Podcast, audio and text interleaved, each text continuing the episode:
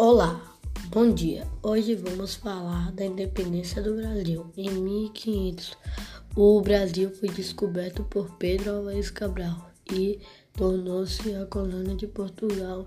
O rei, em 1808, mudou com toda sua família para o Brasil e em 1821 o rei voltou para Portugal, mas deixou seu filho Dom Pedro I como príncipe do Brasil.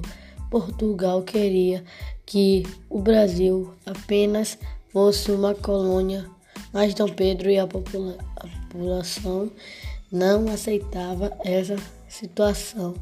Assim, no dia 7 de setembro, nas margens do rio Ipiranga, foi Dom Pedro proclamou independência do Brasil com o grito independência ou morte, assim tornando-se um país livre. Viva a independência do Brasil!